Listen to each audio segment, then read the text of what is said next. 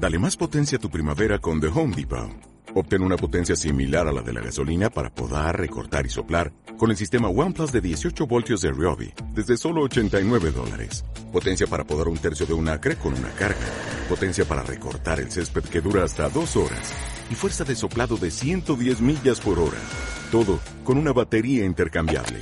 Llévate el sistema inalámbrico OnePlus de 18 voltios de Ryobi. Solo en The Home Depot. Haces más.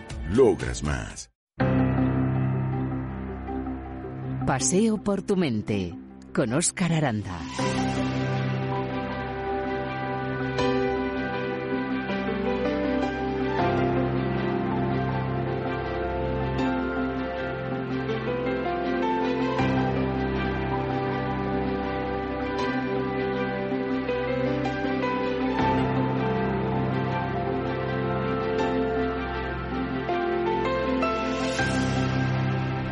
El conocimiento que hoy en día se tiene del cerebro es relativamente pequeño si lo comparamos con lo que todavía nos queda por descubrir y muy grande si lo comparamos con lo que sabíamos hace solo unos años. No lo digo yo, son palabras de Alexander Luria, pionero de la neuropsicología moderna.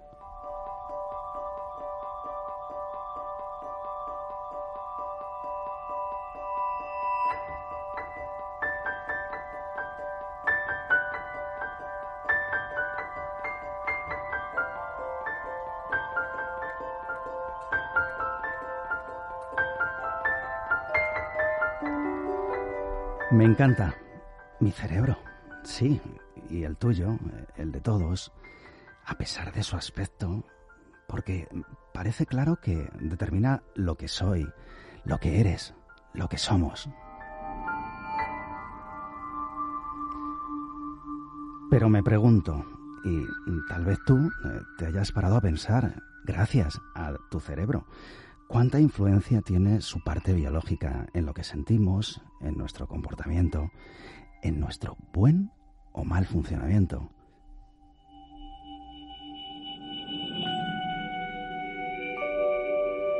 En esta ocasión reparamos en ese punto convergente entre el funcionamiento de nuestro cerebro y los procesos cognitivos. Hablamos de neuropsicología.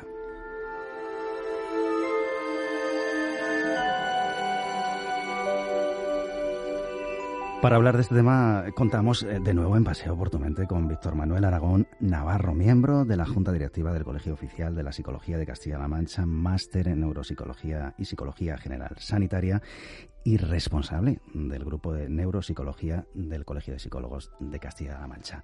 Víctor, muchísimas gracias por acompañarnos una vez más en Paseo por tu mente. Gracias, bueno, gracias a vosotros. Buenos días. Bueno, pues eh, vamos a hablar de neuropsicología. Reconozco que era un tema que desconocía, me he documentado un poquito sobre el tema y ahora voy a aprender mucho más contigo y vamos a aprender todos. Pero, ¿qué es? ¿Cómo podemos eh, definirlo, Víctor? Bueno, la neuropsicología es una, rama que parte de la psicología y se dedica, bueno, pues a, dedica a estudiar qué cambios eh, se producen en la conducta en función de los cambios que se producen en el cerebro. Víctor, de algún modo yo avanzaba al principio, o me había parecido a mí, ¿no? Una especie de convergencia entre lo que entendemos por neurología y lo que entendemos por psicología. ¿Está la convergencia? Sí, sí que convergen. En los estudios que se hacen actualmente siempre, bueno, pues ya acostumbramos a trabajar de manera multidisciplinar, de manera que, bueno, todo el, todo el conocimiento que tiene la neurología sobre el cerebro eh, lo utilizamos pues de una manera funcional pues en, en, los pacientes a través de la psicología y en este caso pues a través de la neuropsicología. Víctor, ¿estamos hablando de una rama de la psicología? Sí, realmente ahora mismo es una rama. Probablemente eh, dentro de unos años pues quizá ya no lo sea quizás se, se separe y bueno, porque el ámbito de actuación de la neuropsicología es, es muy grande, incluso puede llegar a superar al de la propia psicología. ¿Se puede hablar, por lo tanto, Víctor, de neuropsicólogos? Es decir, mm, igual que decimos, acudimos al psicólogo, acudimos al neuropsicólogo o sois psicólogos especializados en neuropsicología. Y luego vamos a ir viendo cuándo es necesaria la intervención por parte de un neuropsicólogo. Sí, sí, actualmente primero hay que ser psicólogo y luego ya pues se hace una especialidad de neuropsicología. Esto es algo que, es fundamental. Ahora mismo la base psicológica es, fundamental para un neuropsicólogo, si no, no tendría mucho sentido. Eh, si no, bueno, pues se quedaría solo en la parte de la neurología. En, esa formación de base es la que le da sentido a la neuropsicología, porque al final, eh, bueno, pues el objetivo un poco está siempre enfocado en el paciente, siempre está enfocado en, la mejora de las personas y, en los procesos cognitivos, en los procesos psicológicos de, estas personas. Víctor, ¿cómo afecta el funcionamiento biológico eh, de nuestras neuronas a nuestra conducta? Sí, bueno, el, está muy relacionado. El, solo hay que ver, por ejemplo, en casos de niños con TDAH, eh, que, tanto preocupan a los padres. Ellos son personas sanas, no son personas que estén enfermas ni mucho menos, pero sí que tienen sí que tienen algo en, concreto en su cerebro que funciona de manera diferente.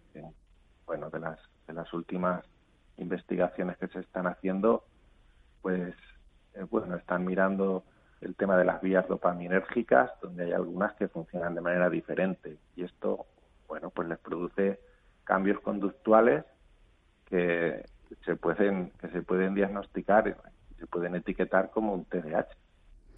Es decir, Víctor, que no todo está en, lo que aprendemos, en, en, las experiencias, en las vivencias, en lo que sentimos, en las emociones. Hay una parte biológica, por lo tanto, ¿no? Sí, sí, hay una parte biológica hay, hay casos eh, muy conocidos, como un señor de Estados Unidos que le atravesó una barra de, hierro, eh, le atravesó por el ojo y le entró en la, en la parte eh, de la corteza prefrontal y sobrevivió, al, sobrevivió al, al impacto pero lo que no sobrevivió fue su, su forma de ser, su personalidad, su manera de comportarse. siendo un trabajador más o menos normal, sino ejemplar, pues después del accidente eh, cambió su cambió su vida, cambió su estilo de vida y las personas que lo conocían, pues eh, vieron que, que había habido un cambio muy muy drástico. Este cambio se produjo básicamente por el porque su corteza prefrontal pues dejó de dejó de funcionar igual que funcionaba y se volvió más impulsivo y menos reflexivo en, general. Víctor, es, curioso, ¿no? Y em, desafortunadamente ha pasado muchas veces a lo largo de la historia, ¿no? Que a la ciencia ha avanzado, bueno, pues eh, en periodos de guerras, de tragedias, y parece ser que la neuropsicología, entre comillas, le debe mucho a la Segunda Guerra Mundial, precisamente con, ejemplos como el que, el que comentabas ahora mismo, ¿no? Sí, sí, siempre los avances, muchas veces dicen que los que para que haya un cambio, para que haya un avance, tiene que haber una crisis.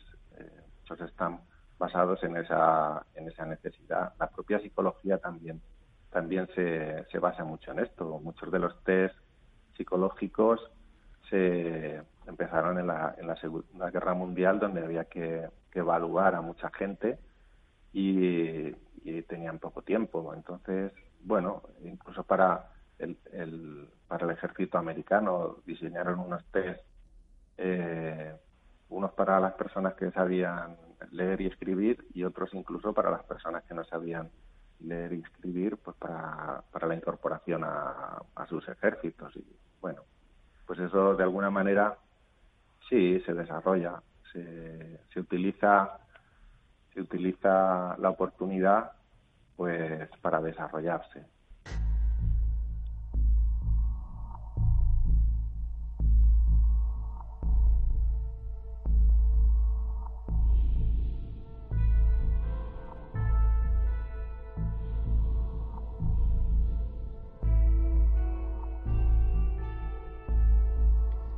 Es Paseo por tu mente y estamos hablando con Víctor Manuel Aragón sobre neuropsicología. Víctor, mm, esta especialidad, rama de la psicología, eh, atiende eh, tanto a personas sanas como aquellas que hayan sufrido algún tipo de daño cerebral o se centra especialmente en este segundo caso. Sí, el, interés principal está en, el daño cerebral. Eh, el daño cerebral puede ser adquirido de personas que nacieron bien y por bueno por algún tipo de, de accidente, por algún tipo de problema, pues se les produce este daño cerebral. Y por otro lado también tiene el interés de bueno de evaluaciones incluso a nivel escolar de bueno para, para ver el, el, desarrollo del cerebro si está siendo acorde pues a, la edad del, del menor. Eh, también se utiliza en procesos eh, con personas mayores para ver bueno pues para ver de manera eh, de, manera previa a que se desarrolle una enfermedad como pueda ser el Alzheimer. Pues tener ya unos datos mm, que nos indican que bueno que esa enfermedad puede estar empezando a desarrollarse, incluso antes de que se diagnostique. Esto, bueno, pues... Pues es muy importante. Mm, sí, sí, la verdad es que son más. Eh, siempre el Alzheimer es el más conocido porque es el más común, pero hay, hay muchos hay, hay muchas cosas que se pueden que se pueden diagnosticar a través de los de los test neuropsicológicos.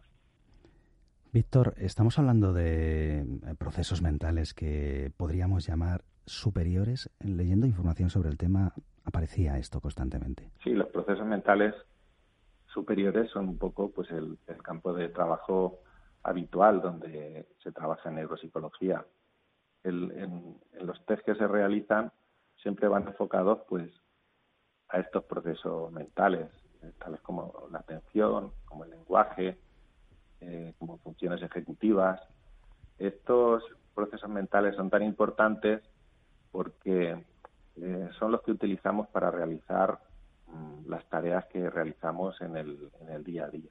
Son tareas básicas como tareas instrumentales que algunas eh, si, no conseguimos hacerlas, eh, pues nuestro nuestro día cambia. ¿no? No sé, si no pudiésemos, sé, si tuviésemos no tuviésemos capacidad, por ejemplo, de recordar, eh, pues sería muy difícil nuestro nuestro día a día.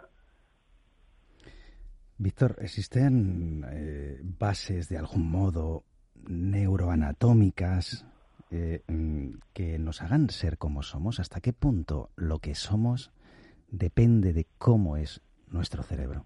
Bueno, depende bastante. Lo que pasa es que nosotros no estamos totalmente determinados por, por nuestro por, nuestro sistema fisiológico. Afortunadamente, ¿no? Cerebro. Afortunadamente. Claro. Entonces nosotros sí que contamos con algo que es fundamental en el cerebro, que es la, plasticidad. La plasticidad es algo que, permite que nosotros, a través de, nuestro, de nuestras conductas, de nuestras experiencias, cambiemos la propia fisiología de, de nuestro cerebro. Cuando hablamos de que cambiamos la fisiología de nuestro cerebro, ¿es que cambia la forma de nuestro cerebro, Víctor? Sí, sí, efectivamente. Por ejemplo, hay, hay un experimento que se ha hecho en, Inglaterra con los, con los taxistas de Londres, donde, eh, donde se ha visto que estas personas que se dedican a esta, a esta labor mm, han desarrollado un, un hipocampo mayor que el de una persona normal, gracias a que, bueno, necesitan ese hipocampo para, para, para su trabajo. Esa plasticidad es importantísima, esa es la base de la neuropsicología. Es, es decir, si yo tengo un problema, eh, tengo un problema en mi cerebro, yo a través de la neuropsicología puedo solucionar parte de ese problema o puedo compensarlo con otra zona del cerebro de manera que funcionalmente yo pueda seguir seguir mi vida normal. Esto, claro, es, eh, si se pudiese hacer al 100% sería fabuloso. Realmente mm, todavía no se puede hacer al 100%, pero ya se pueden hacer cosas y esas cosas es interesante trabajar en ello. Víctor, eh, biológicamente, mm, ¿podemos localizar de algún modo en nuestro, cerebro, en nuestro cerebro esos ingredientes que nos hacen ser lo que somos, como somos? ¿Cuáles serían esos ingredientes? ¿Están localizados de algún modo? Sí, hay, hay, bueno, cuando empezó la neuropsicología se, se buscaba cuál era la parte exacta del cerebro que se encargaba de cada función. Por el área de Broca, que se encargaba, bueno, pues de parte del lenguaje, área de Wernicke, había, bueno, unas áreas que se que, claramente se influían en algunas de las funciones. Eh, recientemente, mm, bueno, ha cambiado un poco. Ya no se ve todo como, como en un punto concreto, sino que se ve más como una especie de redes, de redes funcionales del cerebro donde eh, están conectadas y entonces esas conexiones realmente son mucho más generales, mucho más globales. Esas, esas conexiones sí que sí que definen mejor cómo se realiza después la conducta.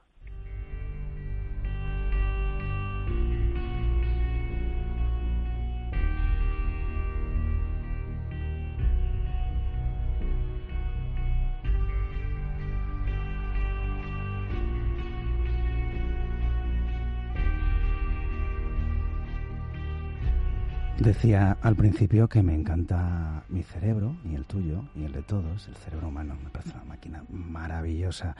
Víctor, mm, me quedo con eso de la plasticidad, ¿no? Porque eh, llena de optimismo, ¿no? Eh, el pensar que no estamos determinados por cómo es nuestro cerebro, sino que nuestro cerebro se puede adaptar y, por tanto, mejorar y, por tanto, bueno, pues... Eh, hacer frente a algunas enfermedades que pueden parecer biológicas, pero se pueden hacer eh, frente desde la neuropsicología y la psicología, por supuesto. Sí, eso sí, la idea de la plasticidad no es solo una idea, sino que es una, una realidad. Está más que demostrado.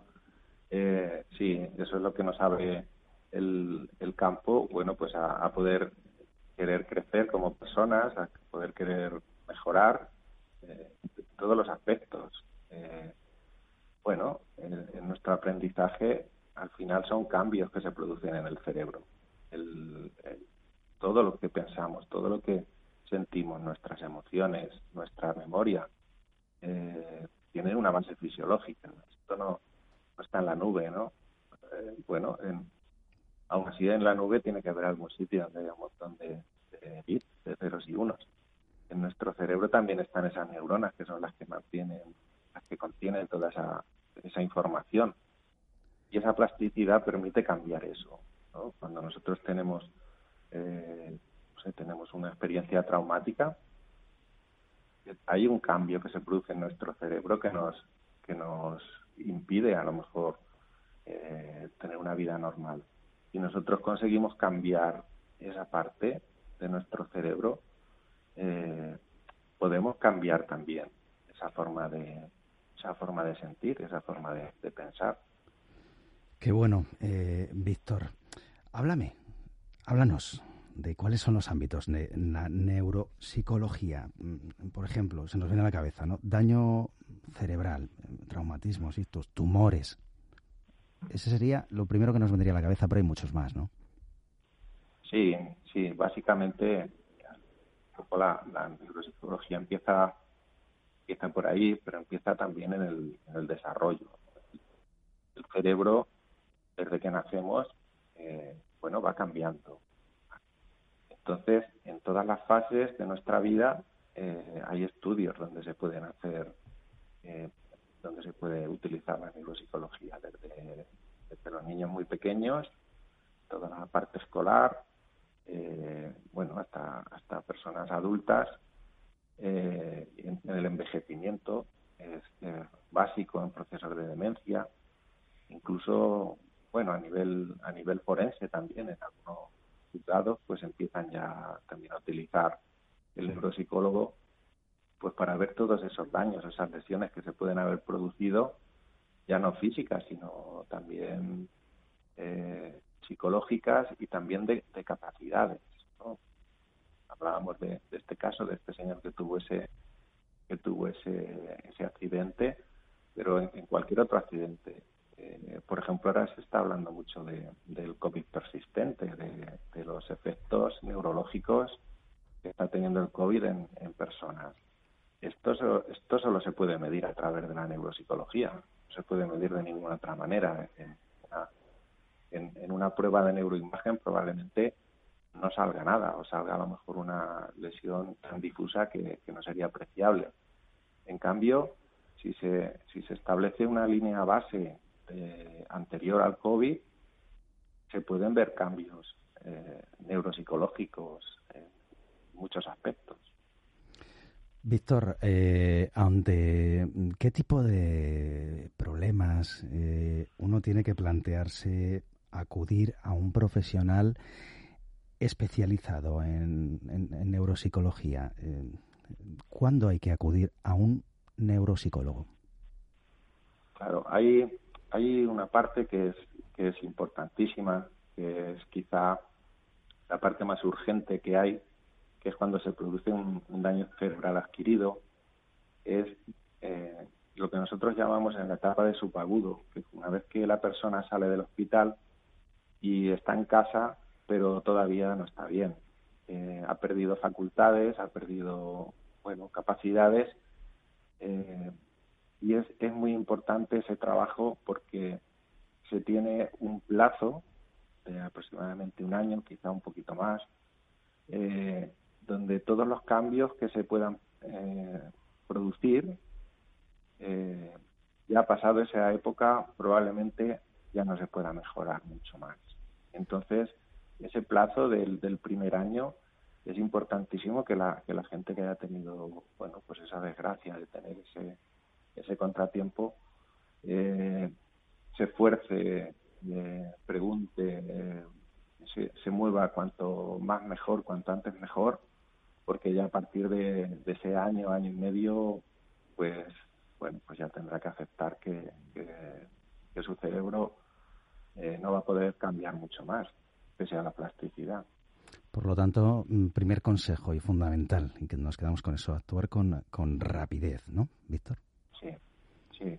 Hay que actuar con rapidez, con serenidad, pero sí, hay que informarse, hay que buscar, eh, hay que buscar algún sitio donde se pueda trabajar a nivel neuropsicológico, eh, donde puedan hacer una buena evaluación, donde puedan hacer una buena intervención e intentar recuperar eh, cuantas más funciones posibles mejor.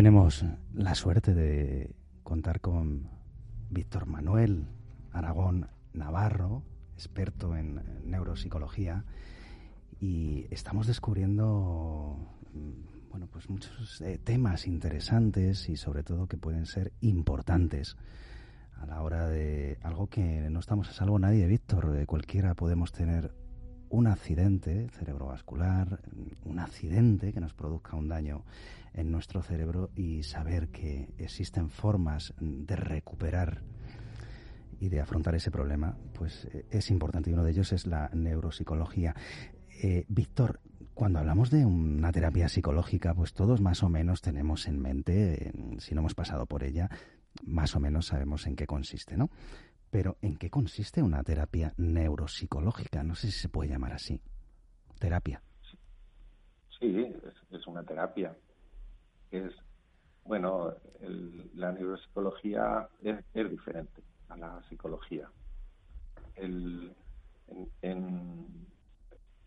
parte de los ámbitos que se utiliza la neuropsicología, pues las terapias son más terapias de compensación, son terapias a veces de, eh, bueno, de adaptar las capacidades que, quedan eh, a, la vida diaria. sí que una persona puede ser que haya perdido memoria, entonces a esta persona pues hay que enseñarle, eh, hay que acostumbrarle a que bueno pues a que vaya apuntando cosas, eh, utilice medidas de compensación para esa memoria corta. Primero que lo acepte, eh, que no se preocupe, pero que se pueden hacer, puede hacer una vida sin esa, sin, sin toda su memoria, sin su capacidad al 100%.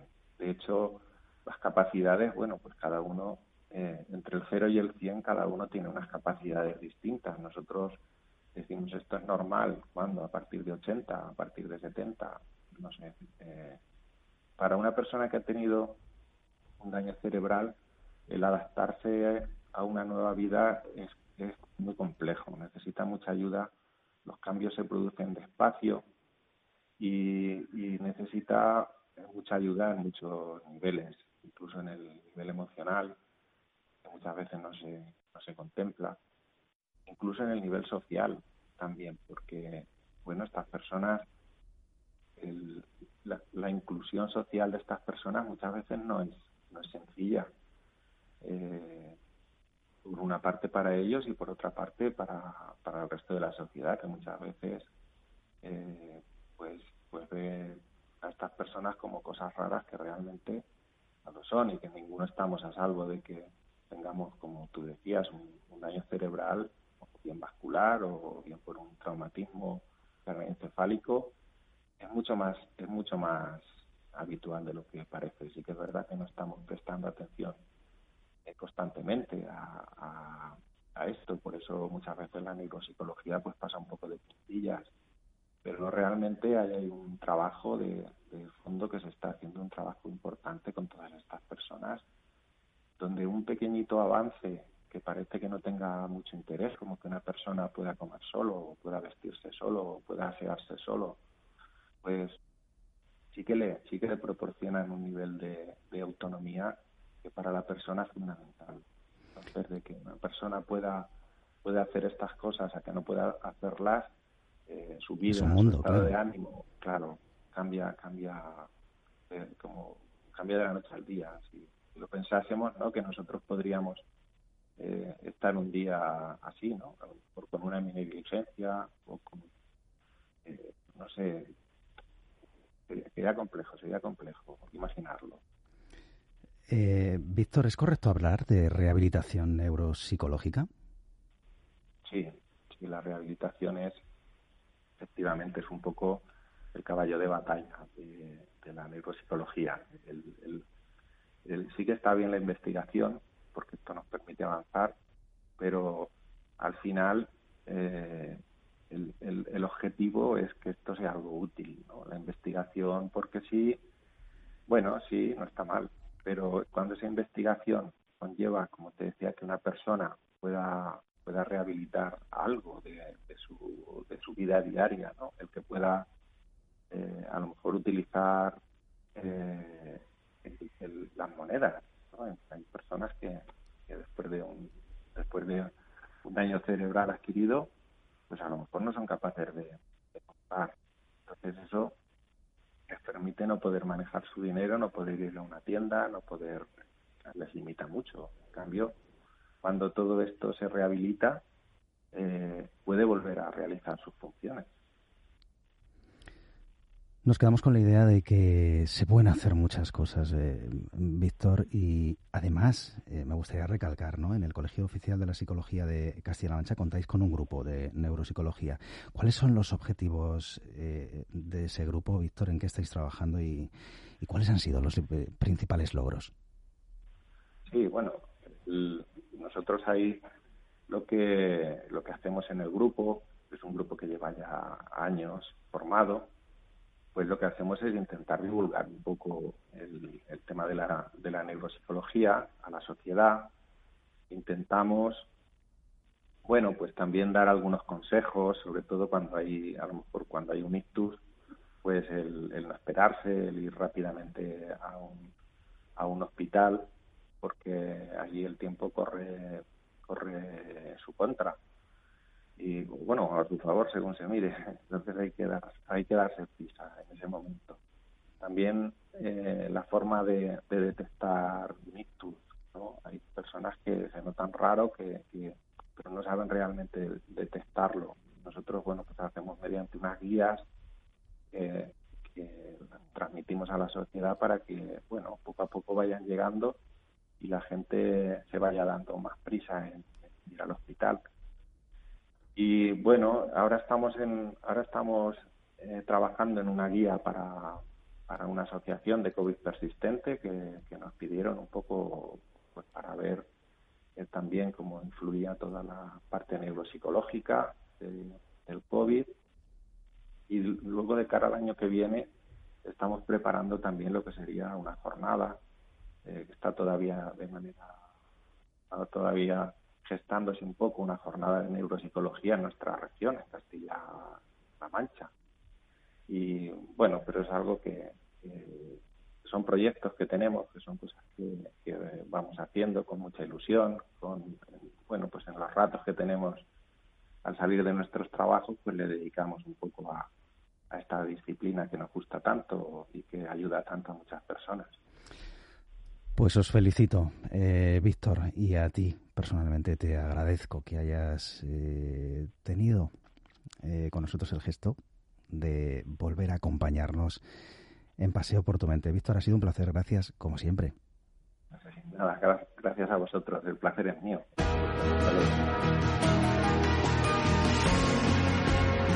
Paseo por tu mente con Óscar Aranda. En la realización, como siempre, ha estado mi compañera Merche Cerviño. Recordaos que podéis seguir en contacto con nosotros a través de las redes sociales, en todas ellas como Paseo por tu Mente. Ha sido un placer, como siempre. Gracias.